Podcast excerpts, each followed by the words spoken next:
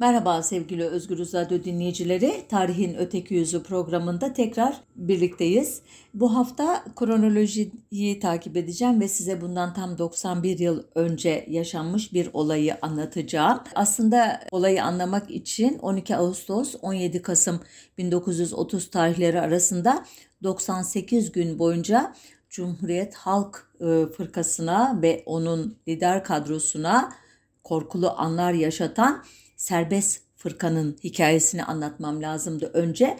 Ancak bunu kaçırdım zamanı geldiğinde anlatamadım bir türlü. Bu sefer istim arkadan gelsin diye düşünüp doğrudan olayımıza geçiyorum. Adı Menemen olayı ama şuyu vukuundan çok daha büyük olan bir olaydır biliyorsunuz. Ee, serbest fırka ile ilişkilerini e, kurmaya çalışacağım hikayeyi anlatırken. Umarım boşlukları doldurmayı başarırım. E, serbest fırkanın e, Ankara'nın isteği üzerine kendini feshettiği günlerde Manisa'daki bir Esrarkeş kahvesinde toplanan bir grup Nakşibendi bu ifade daha sonradan kendilerini yargılayan mahkemenin savcısının ifadesi. Devam ediyorum. Yine bu savcı tarafından kendilerine yöneltilecek suçlamalara bakılırsa halifeliğin kaldırılması, tekke ve zaviyelerin kapatılması, fes yerine şapka giyilmesi gibi devrim kanunlarından duydukları rahatsızlığı e, dile getiriyorlardı. Grubun lideri Giritli Derviş Mehmet bir süredir İslami halk inancına göre Deccal'a karşı mücadele etmekle görevlendirilen Mehdi olduğuna inanıyordu. Çevresindekileri de buna inandırmıştı. Bu grubun Menemen'de gerçekleştirdiği ve Kubilay adlı bir Asteğmen'le iki bekçinin ölümüyle bitecek olan kanlı olay Cumhuriyet tarihine de damgasını vuracaktı. Türkiye Büyük Millet Meclisi zabıtlarına göre olayın gelişimi şöyle olmuştu sevgili dinleyiciler.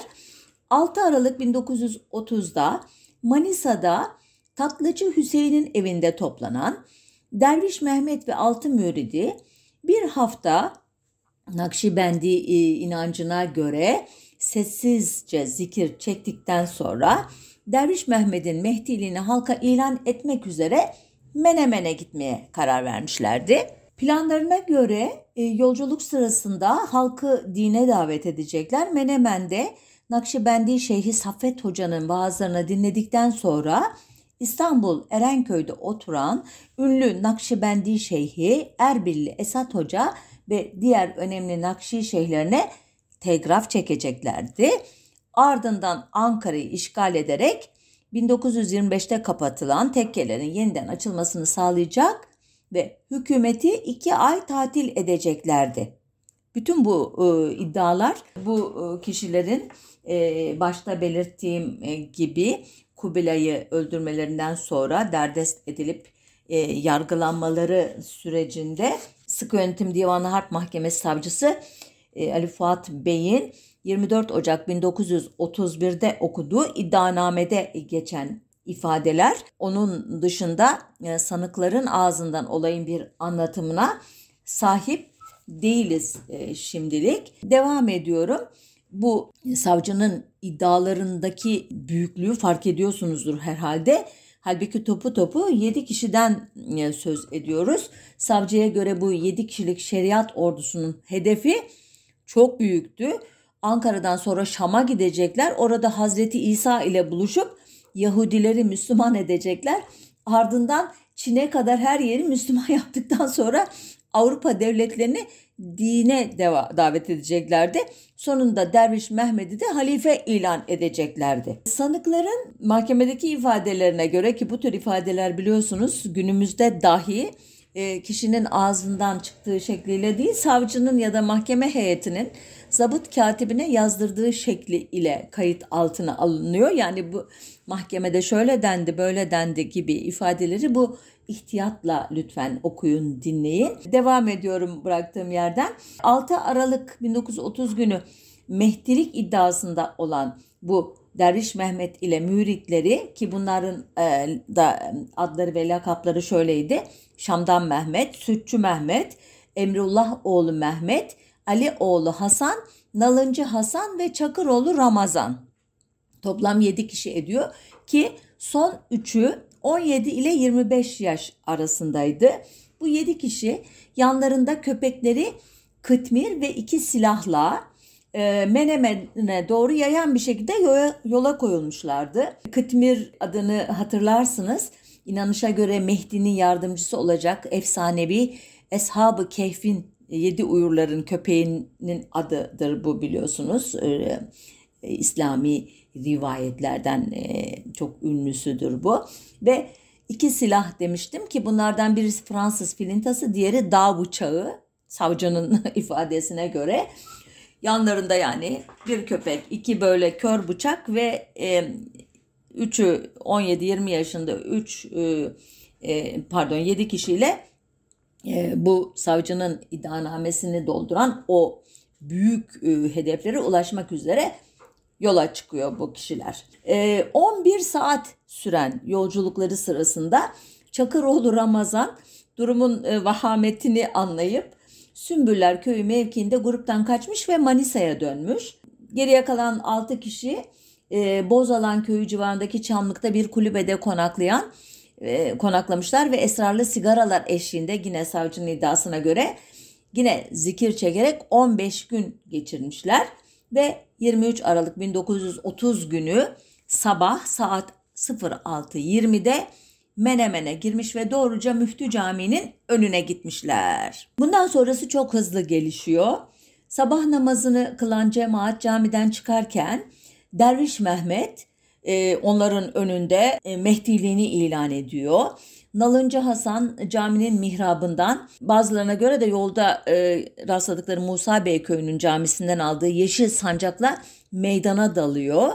E, üçüncü şahıs özür dilerim Mehdi, Mehmet e, olup biteni şaşkınlıkla izleyen halkı etkilemek için sınırda yani e, Menemen'in sınırında Halife Abdülmecit Efendi'nin komutasında 70 bin kişilik bir ordunun beklediğini ve öğleye kadar da Sancak-ı Şerif altında toplanmayanların kılıçtan geçirileceğini haykırarak kalabalığı etkilemeye e, başlıyor iddianameye göre. Sonunda sancağın altında toplanan 100 kadar kişi belediye meydanına seyirtiyorlar ve Derviş Mehmet yolda Hoca Saffet Efendi'nin evini ziyaret ediyor bu arada.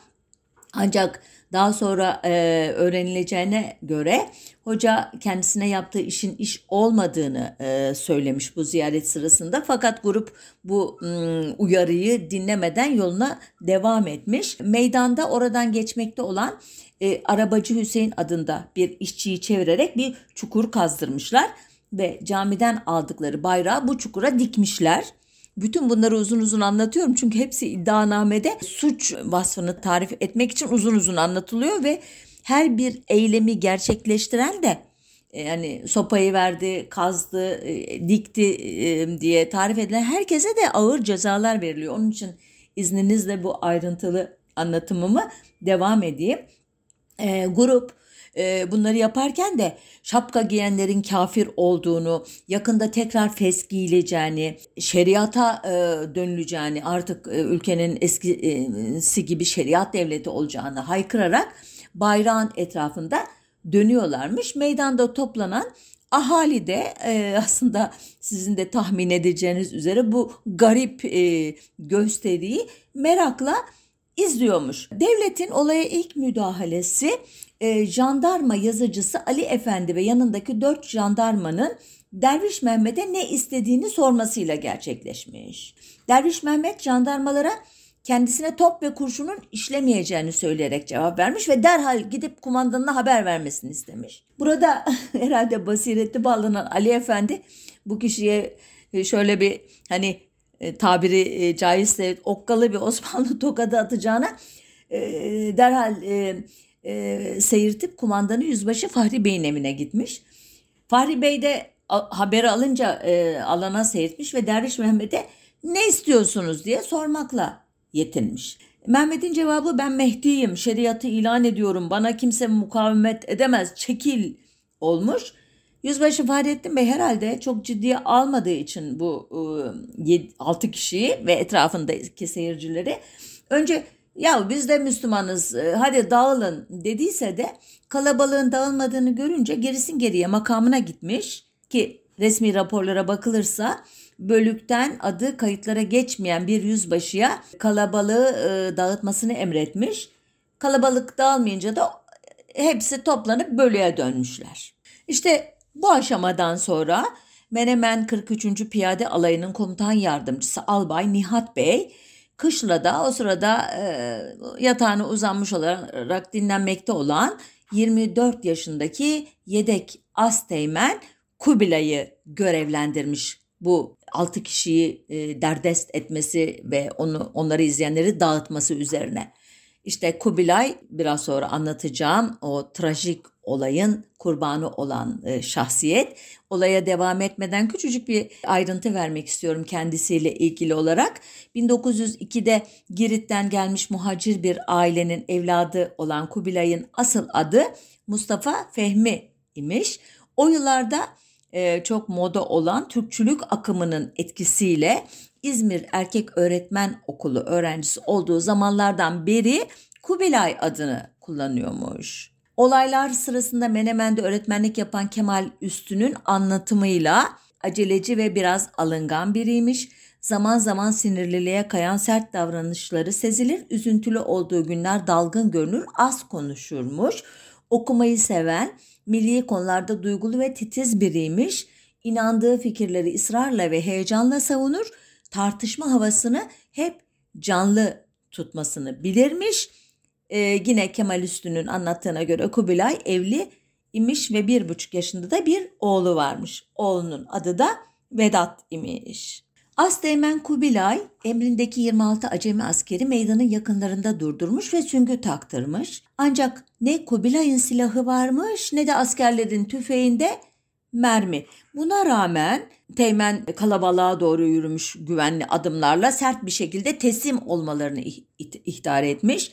Ardından da ben size şeriatı göstereceğim diye bağırarak Derviş Mehmet'e okkalı bir şamar atmış.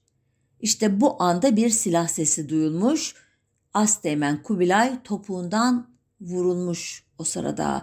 Bazı tanıklara göre e, Kubilay önce e, yaralı olarak hükümet konağına seyirtmiş ama kapı kapalı olduğu için cami avlusuna doğru e, yürümeye e, gayret etmiş e, patlamayla birlikte zaten tüfekli ve süngülü askerler olay yerinden kaçmışlar. O sırada Kubilay'ın arkasından bir el daha ateş edilmiş. E, bu mermi Kubilay'a isabet etmemiş ama işte o sırada olanlar olmuş. Derviş Mehmet, Şam'dan Mehmet'le birlikte yerde acı içinde kıvranan Kubilay'ın yanına gitmiş. Şam'dan Mehmet torbasından testere ağzı bir bağ bıçağı çıkartmış başına gelecekleri hisseden Asteğmen yapmayın öldürmeyin beni ben de Müslümanım diye haykırmış. Ancak Derviş Mehmet'in cevabı dur öyleyse seni ensenden keselim de gözün görmesin olmuş. Kısa bir mücadeleden sonra Asteğmen'in başını gövdesinden ayırmış. 1 Ocak 1931 tarihli Cumhuriyet gazetesine göre bu olayı 30 kadar kişi de izliyormuş. Daha sonradan İsmet Paşa'nın meclise dediğine göre bu boğazını kesme eylemi 20 dakika kadar sürmüş ki bu süre içerisinde kimsenin olaya müdahale etmemesi hakikaten düşündürücü.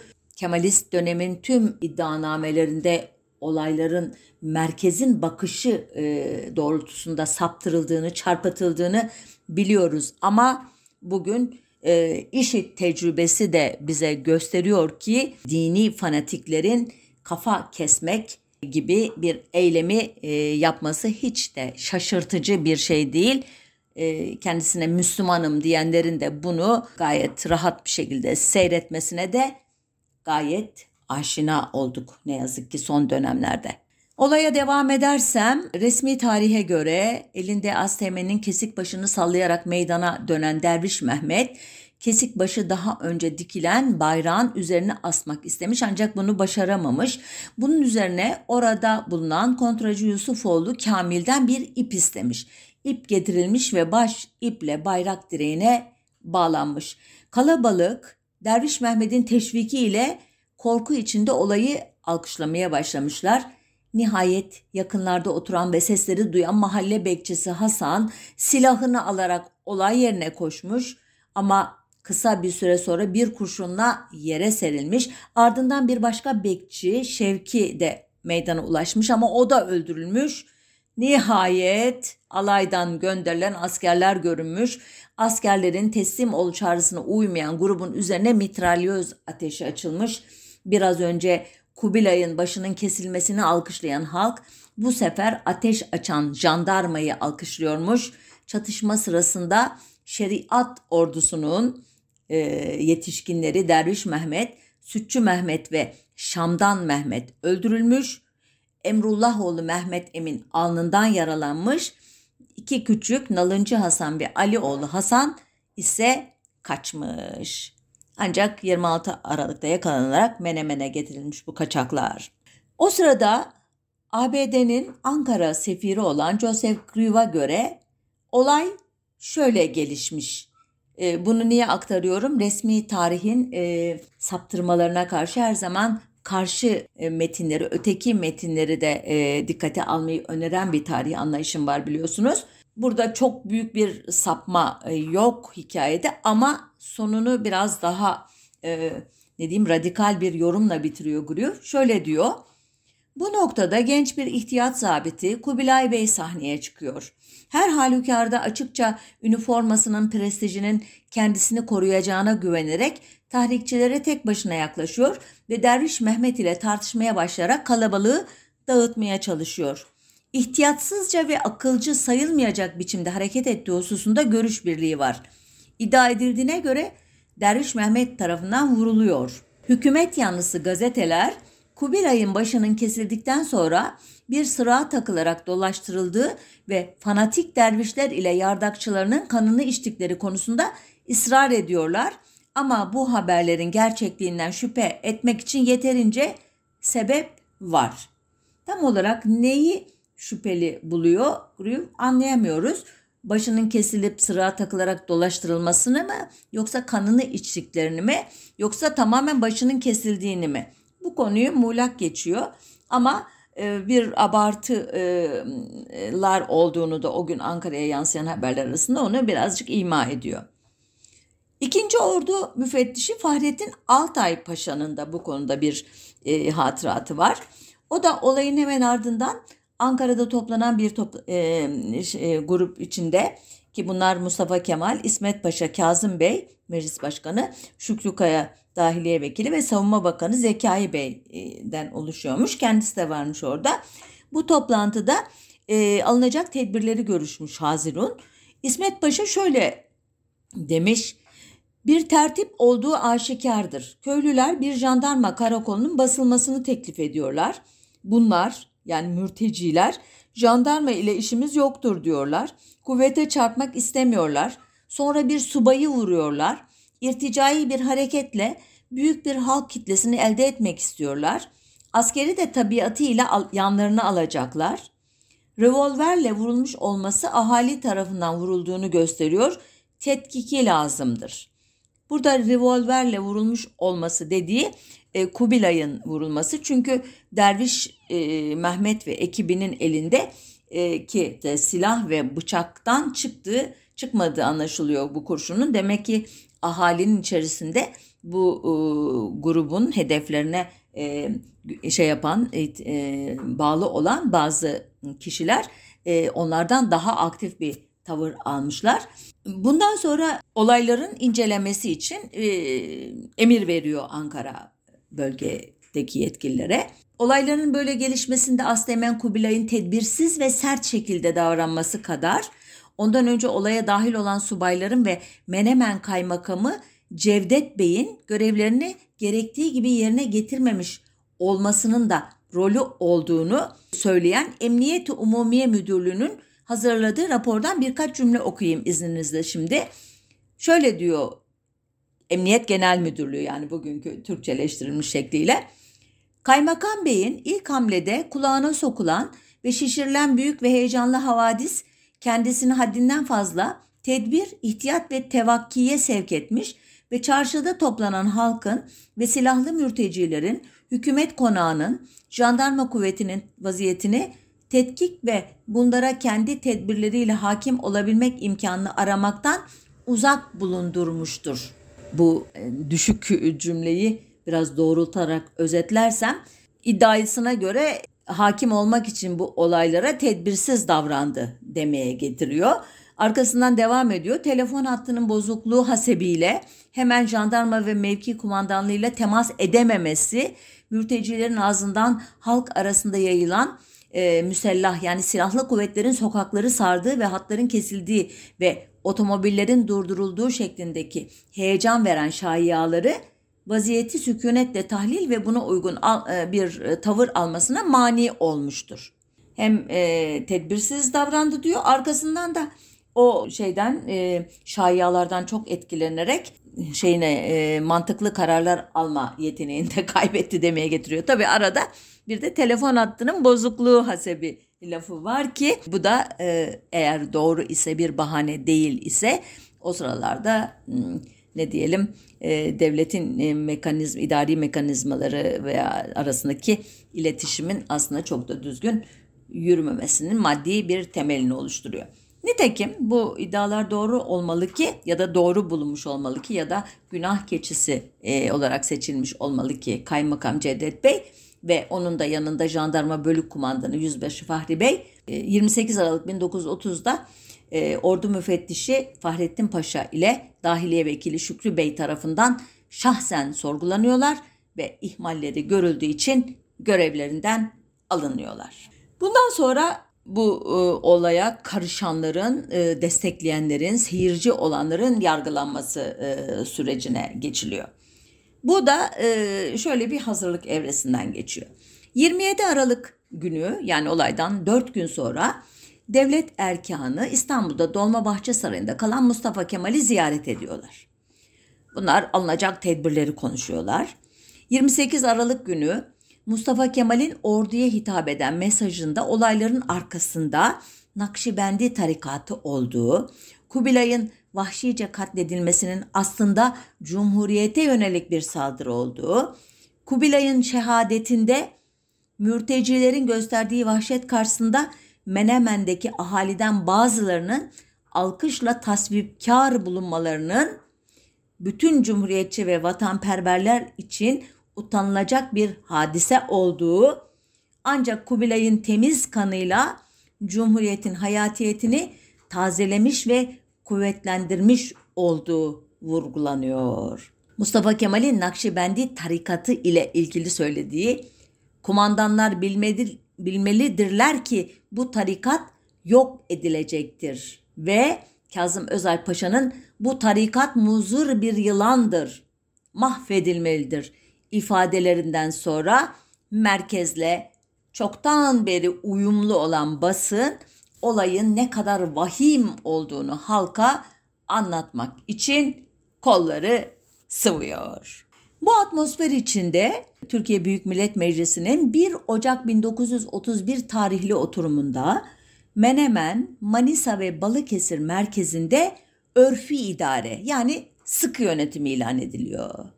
Örfi İdare Amirliğine 2. Ordu Müfettişi 1. Ferik yani Orgeneral Fahrettin Altay Paşa getiriliyor.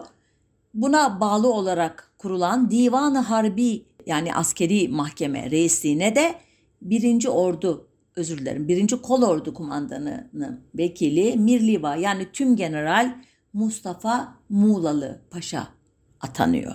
Bu şahıstan ee, yine bu programlardan birinde 33 kurşun olayını anlatırken uzun uzun bahsetmiştim. Mustafa Muğlalı e, gerçekten Cumhuriyet'in Kürt meselesini halletmek konusunda büyük yetkiler verdiği, çok güvendiği ve onore ettiği asker tipolojisinin en e, sembolik isimlerinden birisidir. 33 kurşun olayındaki ve diğer e, Koç Uşağı, Raçkotan falan tediplerindeki rolünün dışında ona e, çok önemli bir ünvan kazandıran E, olay da bu Menemen e, olayının yargılama yargılama sürecidir. Bu yargılama lafını söylerken bile tereddüt ediyorum çünkü gerçekten e, günümüzde pek çok örneğini gördüğümüz gibi e, siyasi iktidarın emrindeki bir e, mahkeme heyetinin yaptığı e, soruşturmaya aldığı kararlara maalesef evrensel hukuk prensiplerinin bize e, söylediği türden bir yargılama diyemiyoruz. Bunu aklınızda tutarak lütfen bundan sonraki e, aşamaları dinleyin. Mustafa Kemal'in İstanbul'dan Ankara'ya geldiği 6 Ocak 1931 günü Muğlalı Mustafa Paşa ve mahkeme üyeleri de Menemen'e gelmişlerdi. Mahkemenin yapılacağı e, ve olaydan sonra Kubilay Mektebi adı verilen Zafer İlkokulu'na yerleştiler. 7 Ocak'tan itibaren Menemen'e giriş ve çıkışlar izne bağlandı. Gece sokağa çıkma yasağı konuldu. Sokağa çıkanlardan dur ihtarına uymayanların kurşuna dizileceği bildirildi. Sünnet, düğün, nişan, doğum gibi her türlü e, tören yasaklandı. Gazeteler, haberleşme, nakliyat ve para değiş tokuşu sansüre tabi kılındı. Mektuplar Türkçe ve kısa yazılacak, işaret ve şifre kullanılmayacak, postaya açık olarak verilecekti. Benzer tedbirler Manisa ve Balıkesir içinde alınmıştı. Bu arada Divanı Harp e, hazırlıkları da tamamlandı.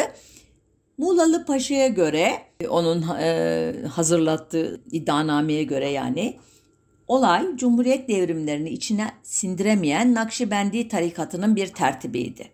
Bu bir süredir Ankara'daki bazı devlet büyüklerinin Nakşibendi tarikatına yönelik düşünceleriyle uyumlu bir iddiaydı elbette. Bu amaçla derhal gözaltı ve tutuklamalara da başlandı. Menemen, Manisa, Balıkesir derken soruşturma İstanbul, Ankara, Bursa Orhan Gazi, Karaman, Konya Karaman, Adana Kozan ve hatta Rize Hopa'ya kadar, Artvin Hopa'ya kadar uzandı o sırada. Ee, ne arıyordu oralarda diyeceksiniz. Bu e, saydığım yerlerde Nakşibendi tarikatının e, önemli e, şeyhleri diyeyim size e, yaşıyordu ve buralardan getirilen e, 8 şey tutuklandı. Bunlar arasında İstanbul'da yaşayan 84 yaşındaki Erbilli Şeyh Esat Efendi ile 64 yaşındaki oğlu Mehmet Ali Efendi de bulunuyordu. Muğlalı Paşa'ya göre e, Esat Efendi'nin rolü şuydu. O bu hilafetle mehdilik iddialarında bulunan e, Derviş Mehmet'le ilişki içindeydi. Ona talimat göndererek, onu yönlendirerek kendi fikirlerini hayata geçirmeye çalışıyordu. Bu talimatları o sırada Beykoz'da oturan ama bir zamanlar Menemen'de tabur imamlığı yapmış olan Laz İbrahim Hoca ulaştırıyordu iddianameye göre. İşin ilginç tarafı e, Nakşibendi destekli irtica kalkışması ile suçlananlar arasında vallahi efendim ben namaz bile kılmıyorum oruç tutmadığıma dair şahitlerim var diyen biriyle Musevi tüccar Hayimoğlu Joseph de vardı. Joseph'in suçu asiler Kubilay'ın başını keserken el çırpmak idi savcıya göre. Hani biraz önce demiştim ya ayrıntılı anlatıyorum sonradan bunları hepsi e, suç tarifini yapmasında kullanılıyor. Hani o, dönemin zihniyetini e, de anlamak açısından iyidir bu ayrıntıları bilmek demiştim ya.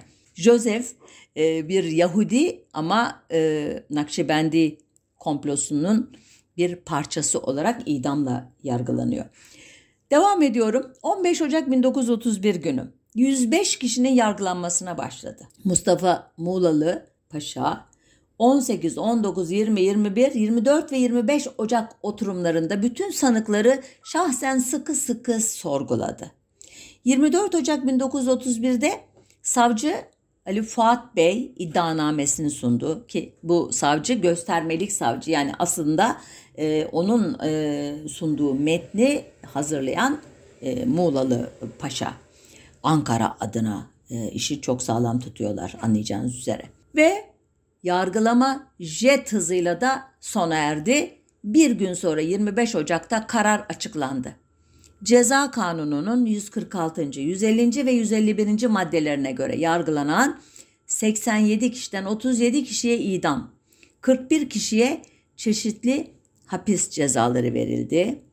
Evini açmak, silah bulmak, e, bulmak, tütün satmak, ip satmak, direk dikmek, el, çırp, el çırpmak bile idamla cezalandırılmıştı. İdamlıklardan üçünün yaşı 21'den küçük, üçünün ise 65 yaşından büyük olduğu için cezaları 15 ve 24 sene hapse çevrildi. Burada insaflı davranmışlar çünkü biliyorsunuz 1937'de Seyit Rıza'yı asarken onun yaşını küçültecekler oğlunu asarken de büyütecekler kanunlara uydurmak için ama burada henüz o kadar acımasız davranmamışlar e, buradaki faillere. Cezası 24 yıl hapse çevrilenlerden biri 84 yaşındaki Erbilli Şeyh Esat Efendi'ydi. Ee, üremi rahatsızlığı dolayısıyla hastaneye yatırılmıştı o sırada. Bu hastanede öldü. Bu ölüm de Nakşibendi çevreleri tarafından günümüze kadar e, şaibeli bulundu. E, idam edemediler ama zehirleyerek öldürdüler e, diye e, Fısıltı gazetesi ile günümüze kadar taşındı. Ki buna dair herhangi bir belge, kanıt vesaire yok. Hakikaten hasta ve yaşlı doğal yollardan öldüğünü tahmin ediyorum ben. Dediğim gibi e, Seyit Rıza yöntemini uygulayabilirlerdi eğer ille de öldürmek istiyorlarsa. Devam ediyorum. Şeyh Esat Efendi ile birlikte hastanede yatan bir e, başka idam hükümlüsü de e, yine hastalıktan ölünce ve iki kişinin cezası da e, meclis tarafından ikişer yıl hapse çevrilince idam edileceklerin sayısı 28'e düştü. Günlerce Menemen'de adeta terör estiren Muğlalı Mustafa Bey kararı açıkladıktan sonra şöyle konuşmuştu. İfadelerinizi ve müdafalarınızı dinledik. Bu heyet zulümle iş görmek maksadıyla teşekkül etmiş bir heyet değildir. Bu heyetin elinde bir adalet kitabı, bir de vatanın gösterdiği ve yapılmasını emrettiği, talep ettiği bir vazife vardır.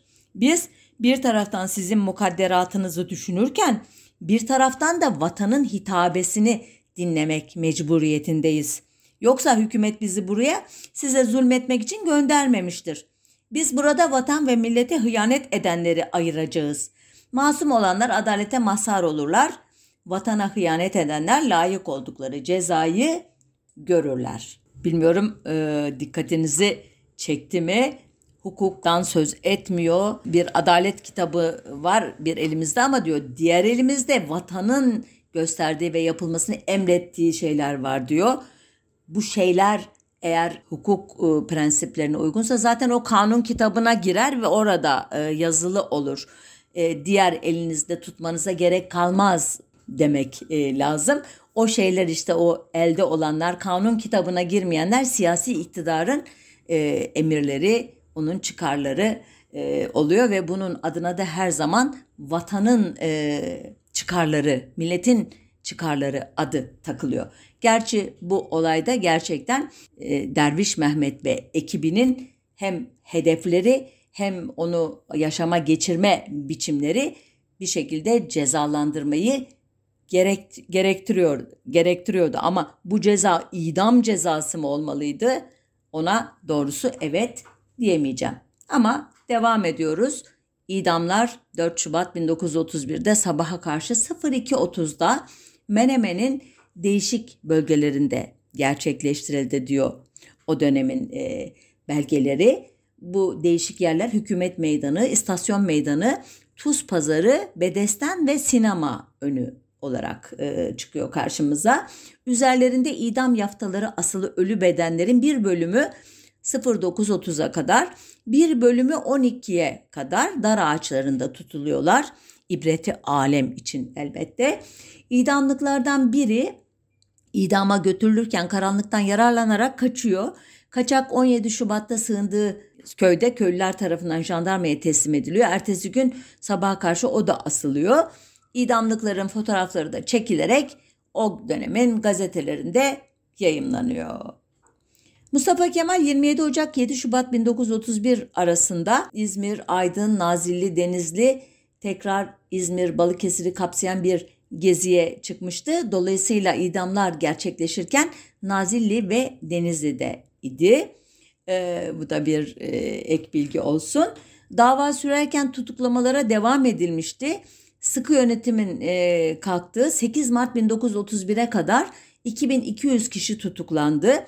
Bunlardan 606'sı çeşitli gerekçelerle yargılandı. Çeşitli hapis cezaları verildi ama onlar bu e, olayın e, özel e, yargılaması içinde olmadığı için burada ayrıntıya girmiyorum.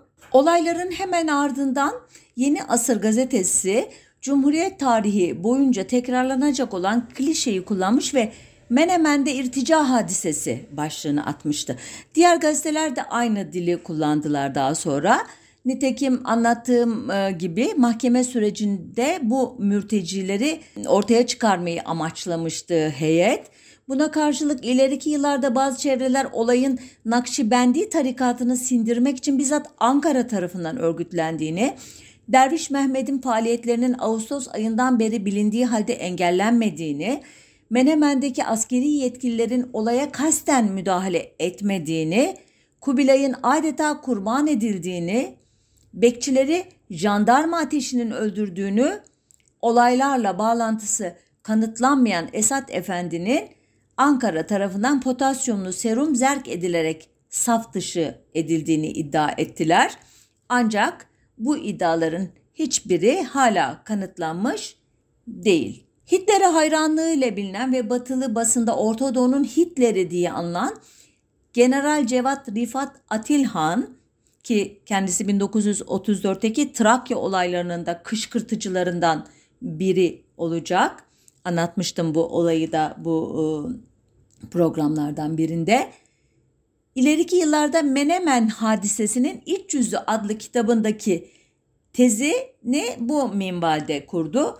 İfade bozuklukları kendisine ait aynen okuyorum izninizle. Kasım 1930'da Fethi Bey Büyük Millet Meclisi'nde yaptığı konuşmada partisinin lağvedildiğini açıklıyor. Kastettiği serbest fırka. Devam ediyor Atilan. Fakat Egeliler serbest fırkanın kapatılmasını izzeti nefis meselesi yapıyorlar. Dolayısıyla İnönü'ye ve diğer devlet otoritelerine karşı memnuniyetsizlik günden güne artıyor ve gayri memnunların sayısı İnönü için bir tehlike teşkil ediyor. Artık İnönü için Egelileri korkutmak ve onların teveccühlerine nail olmak icap etmektedir. Bir şeyler yapmalı ve tabii ki halka ağır darbeler indiren politik bir oyun oynanmalı ki millet ezginlikten ve bezginlikten şikayet etmesin. İnönü ile diğer farmason otoritelere karşı hüsnü alaka göstersin. İşte bu amaçla İsmet İnönü birkaç farmason vekile ihtilal senaryosu hazırlatıyor. Böylece Nakşibendiler bilmeyerek Siyon anarşistlerin menfur ideallerine vasıta oldular ve İsmet İnönü ile diğer farmasonlara yıllarca mevkii iktidarda kalma imkanı sağladılar. Nedir bu? Neymiş? Siyon anarşistler, farmasonlar e, dediği Atilla Atilhan'ın. Atilla'nın Fransa ihtilalinden bu yana dünyada yaşanan tüm ihtilalleri dünya Yahudiliği ve farmasonculuğun, masonluğun bir e, şekli, e, kolu öyle diyelim farmasonluğu bir programda anlatırım e, eğer fırsat bulursam. Bunun işi olarak e, gördüğünü anlıyoruz. Ancak serbest fırkanın Menemen'de sağladığı başarı ve partinin kapatılmasını yarattığı hayal kırıklığı ile ilgili saptamalarına itiraz etmiyorum doğrusu başta da demiştim ya serbest fırka olayını anlamadan e, Menemen e, olayını anlamak, buna karşı hükümetin tepkisini anlamak çok kolay olmayabilir. Gerçekten de serbest fırkanın e, o 98 gün içerisinde bir muvaza partisi olarak bizzat Mustafa Kemal tarafından arkadaşı Ali Fethi e, Bey'e kurdurulmasının arkasından yaşananlar halkın bu muvaza yani danışıklı dövüş meselesini bilmediği için nasıl kendisini bu e, muhalif parti e, heyecanına kaptırdığını ve giderek bu partinin Cumhuriyet Halk Fırkası'na karşı bir merkez muhalefet partisi haline, iktidar alternatif haline geldiğini görünce de Mustafa Kemal'in nasıl bu partiyi alel ecele kapattırdığını bilmeden anlamak mümkün değil. Ama şimdi anlattım bir parçasını. Menemen'de bu serbest fırka heyecanına kapılan merkezlerden olduğu için oradaki bu Nakşibendi 7 meczubun e, eylemi e, Ankara'nın arayıp da bulamadığı bir fırsatı sunmuştu demeye getiriyor bu e, Atilhan ki ben farmason ve Yahudilik meselesine itiraz ediyor ama bu yorumunun mantıklı olduğunu söylüyorum. 1 Ekim e, 1930'da gerçekten İzmir'de başlayan yerel seçimlerde Menemen Belediye Başkanlığı'nın bir kere serbest fırka e, adayı kazanıyor. Serbest fırka ilişkisine e, destek veren bir başka kişi de ABD elçisi e, Groove. O da olayın arkasında Ankara'nın olduğunu değil ama Cumhuriyet Halk Partisi iktidarının bu olayı hükümeti devirmeye yeltenme olarak algıladığını ve iktidarını güçlendirmek için bir fırsat olarak gördüğünü yazıyor hatıratında.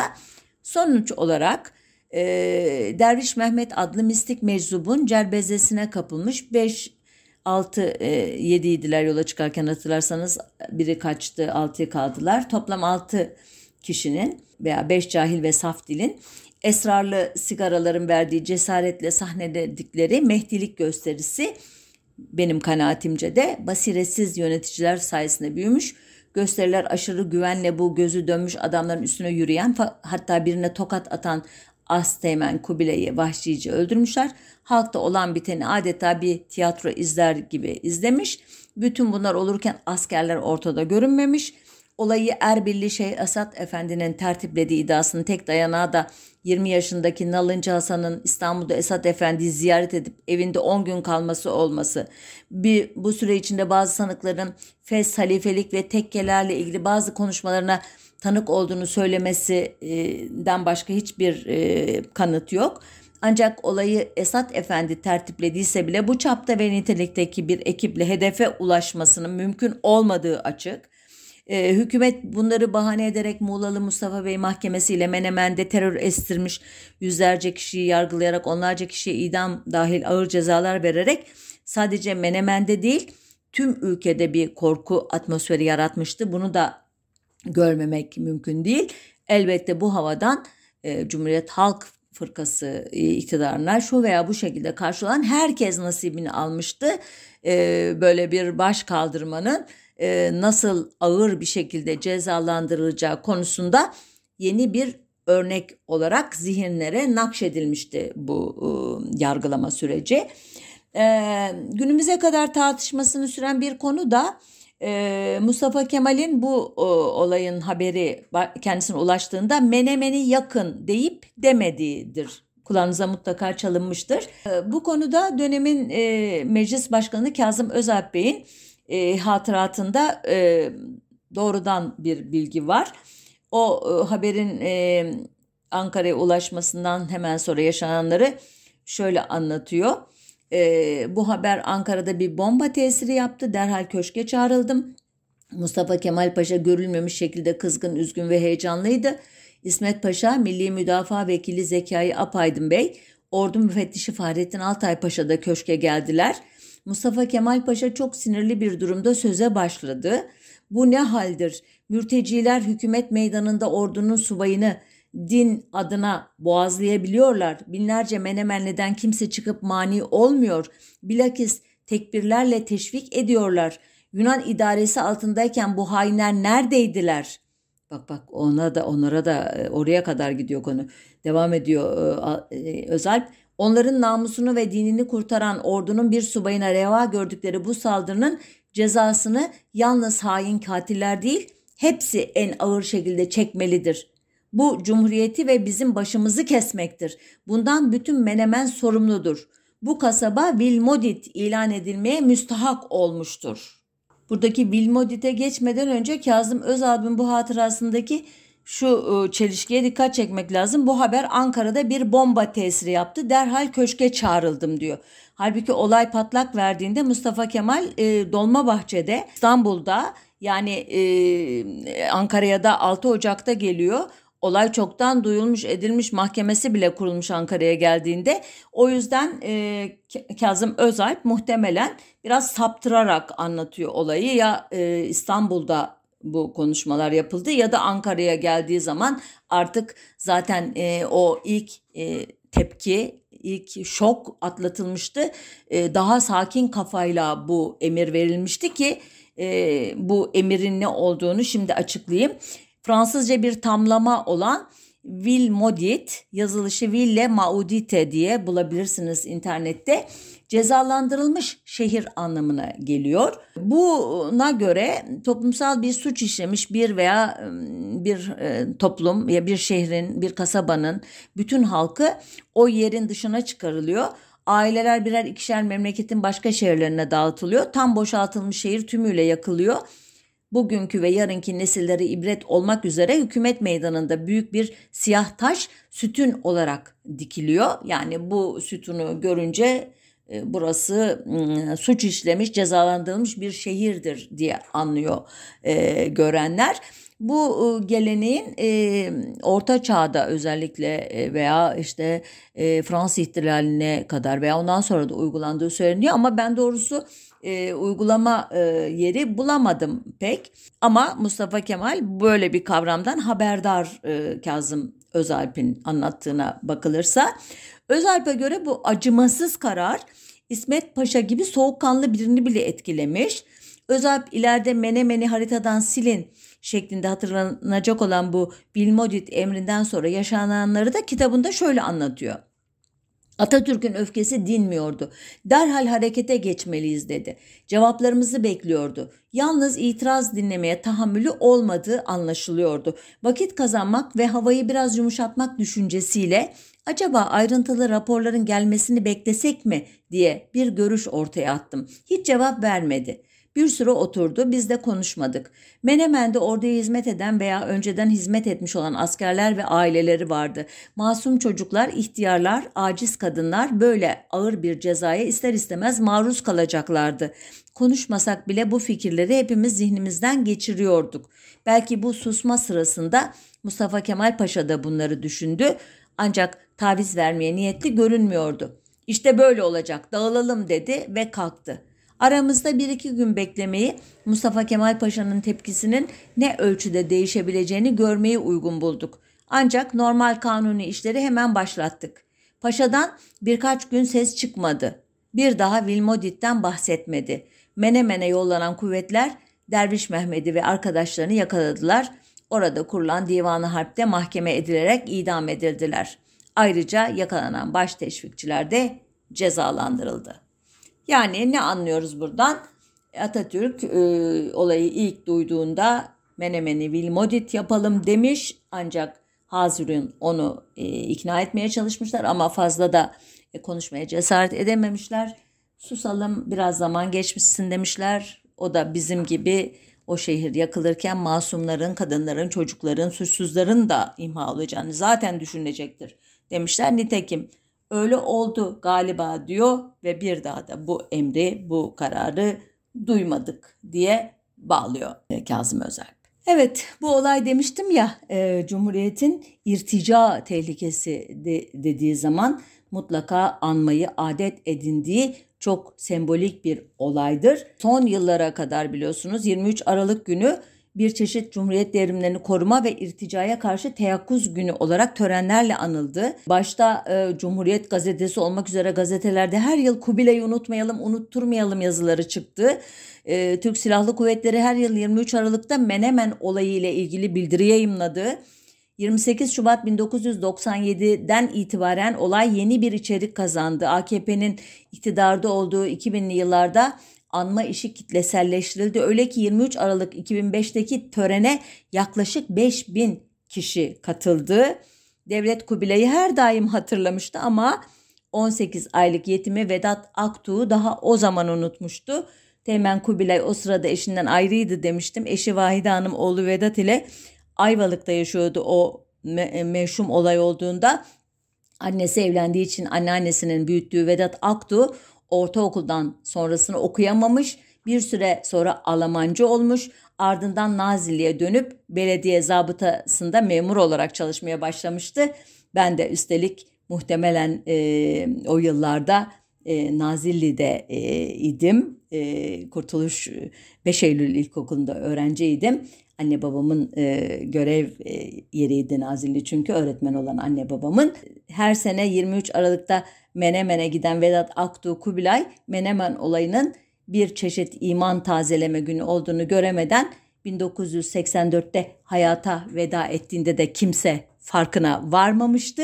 Ama Menemen olayı denildiği zaman kaşlar e, e, doğrulmuş, e, saçlar dikilmiş ve irtica tehlikesi e, diye başlayan konuşmalar yapılmıştı boy boy. Şimdi gerçekten irtica tehlikesi e, Türkiye için gerçek bir e, tehlike e, ama e, bundan 91 yıl önce e, Derviş Mehmet ve beş e, meczubun e, yarattığına gerçekten böyle bir e, yafta yapıştırmak bence resmi tarihin en büyük yalanlarından biri. Şimdilik hoşçakalın haftaya görüşmek üzere.